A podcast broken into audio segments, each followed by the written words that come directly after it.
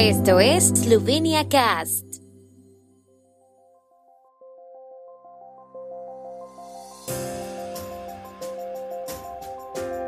Noticias. Estas son las noticias de Eslovenia de hoy viernes 16 de diciembre de 2022. Golob y Pajor, estatus de candidato de Bosnia y Herzegovina, es un éxito de la diplomacia eslovena. Parlamento esloveno aprueba la ley de ayudas a la economía en la crisis energética.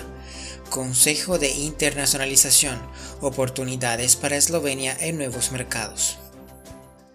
Después de que ayer se concediera a Bosnia y Herzegovina el estatus de país candidato a la adhesión a la Unión Europea, el primer ministro esloveno Robert Golob y el presidente de la República Borut Pajor subrayaron hoy que esto es el resultado del trabajo de toda la diplomacia eslovena.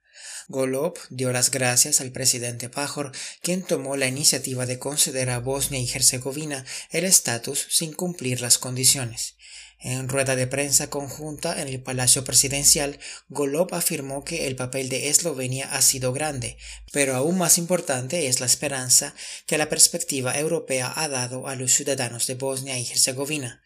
Asimismo, señaló que la solidaridad es uno de los valores fundamentales de la Unión Europea que se mide por lo que se puede hacer por los demás. Por su parte, el jefe de Estado Borut Pajor expresó su esperanza de que el estatus de candidato sea una motivación suficiente para que Bosnia y Herzegovina avance.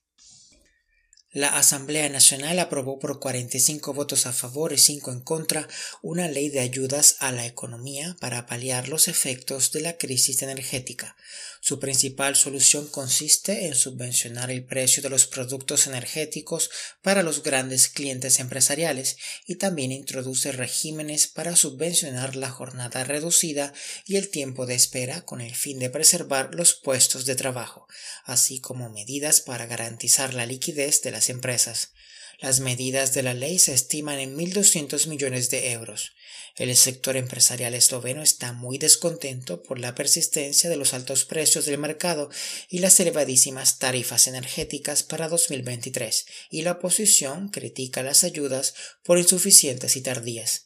El ministro de Economía de Eslovenia, Matías Han, ya está anunciando modificaciones para principios de 2023, así como medidas adicionales para ayudar a la economía.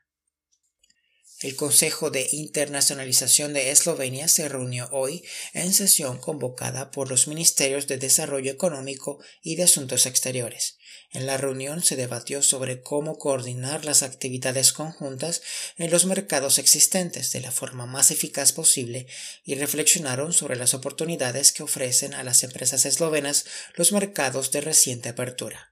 El secretario de Estado del Ministerio de Economía, Mateusz Frangesch, declaró que han acordado una serie de acuerdos y proyectos concretos que garantizarán la construcción de un ecosistema fuerte, receptivo y en consonancia con los intereses eslovenos, dinamizador del sólido compromiso económico de Eslovenia en el entorno internacional. La Cámara de Comercio e Industria de Eslovenia cree que se necesita más ayuda en proyectos de desarrollo y la ministra de Asuntos Exteriores, Tania Fayon, añadió que también están buscando mercados que sustituyan al ruso. El tiempo en Eslovenia. El tiempo con información de la ARSO, Agencia de la República de Eslovenia Ambiente. El sábado estará nublado, remitiendo las precipitaciones a lo largo del día y despejando por el noroeste por la tarde. Las temperaturas máximas serán de 0 a 3 grados centígrados.